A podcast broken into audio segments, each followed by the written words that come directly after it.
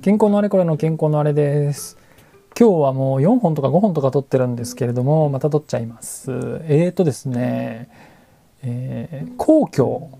公共といった場合には皆さんパブリックのことを考えると思うんですけれども、今日はその公共じゃなくて、鋼の橋、メタルブリッジの話をしたいんですけど、私はですね、機械工学の専門で、今でも機械設備の技術者のつもりなんですけれど、もしも土木屋さんに転身するんだったら何の技術者になりたいかって言ったら即答でメタルブリッジの技術者になりたいですね。なんでかっていうと一つには機械工学で私が機械工学科で大学で学んだ知識がかなり活かせるんですよ。だけじゃなくてそもそも私日常的に水門の設計とかするんですけど水門っていろんな形ありますけど一部の水門はああうん一部の水門はもう本当に橋を横にしたみたいな形してるんですよ。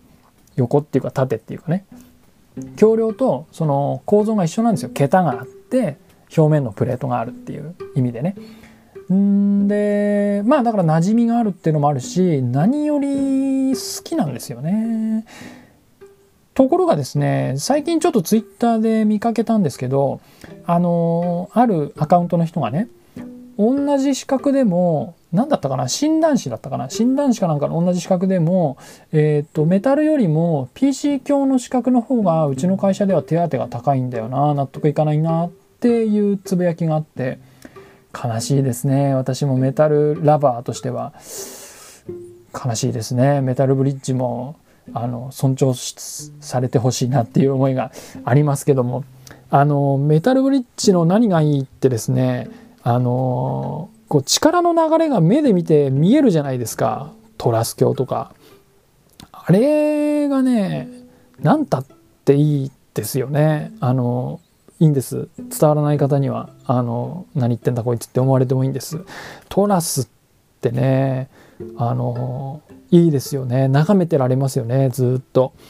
あの東京ゲートブリッジとかねあのドラゴンみたいになってるやつ。あれなんかもいいしこれはですねすいません海外の話になっちゃうんですけど私好きなメタルブリッジがありましてカナダのオタワっていうところに仕事で行ったことがあるんですけどオタワにセントローレンス川ってのがあってその川にえー、っとアレクサンドラ橋っていうアレクサンドラっていう名前のついた橋があるんですね。でこの橋はえー、っと1898年かなんかに完成してる橋でつまり120年以上前の橋なんですけどかっこいいんですよむちゃくちゃ。これをですねあの某あの私の健康時代の他社の友人にメタルブリッジやってる友人に写真をもう速攻で送ってですねこの橋すごくない？どういう構造なの？って聞いたらですねまあなんか確かに複雑だねって話になって結局こうあのねトラス橋の一種なんですけどボルティモアっていう形式じゃないかなってその人は言ってましたがあの複雑なんですよ。えっ、とその橋の写真をこの回では多分サムネに上げておこうと思いますんで12345景間ぐらいかな？にわたってるあのトラス橋なんですけど部分的にねやじろべえみたいな構造になってるんですけどね。もうこの橋をずっと眺めてましたね。1時間ぐらい眺めてましたね。コーヒー飲みながら。あの芝生があってですね。いや天気も良くってね幸せだったな。いや一体どうなってんだろうなとか思ってね。あの部材には引っ張りが作用するんやか圧縮が作用するんやかさっぱわからんなとかね。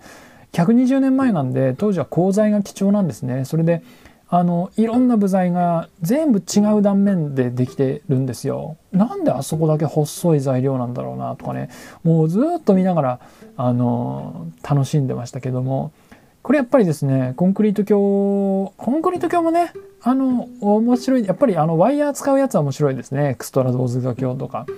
斜張橋とかねあの面白いですけどもやっぱりああいう、まあ、ワイヤー、吊り橋とかもそうですね。吊り橋もやっぱいいですよね。いや、やっぱ橋って何でもいいな。橋って何でもいいな。あの、やっぱラーメン鏡とかっていうのは、眺めて美しいなとは思うけれども、こう、その、なんて言うんでしょう、力の流れを観察する楽しさっていう意味では、ちょっと劣ると言いますか、やっぱり吊り橋とかワイヤー使う系が楽しいですね。あと、やっぱりトラスですね。楽しいですね。そういうことでですね、あの、走っていいよねっていう話でした。今日はこれで終わります。最後まで聞いていただきありがとうございました。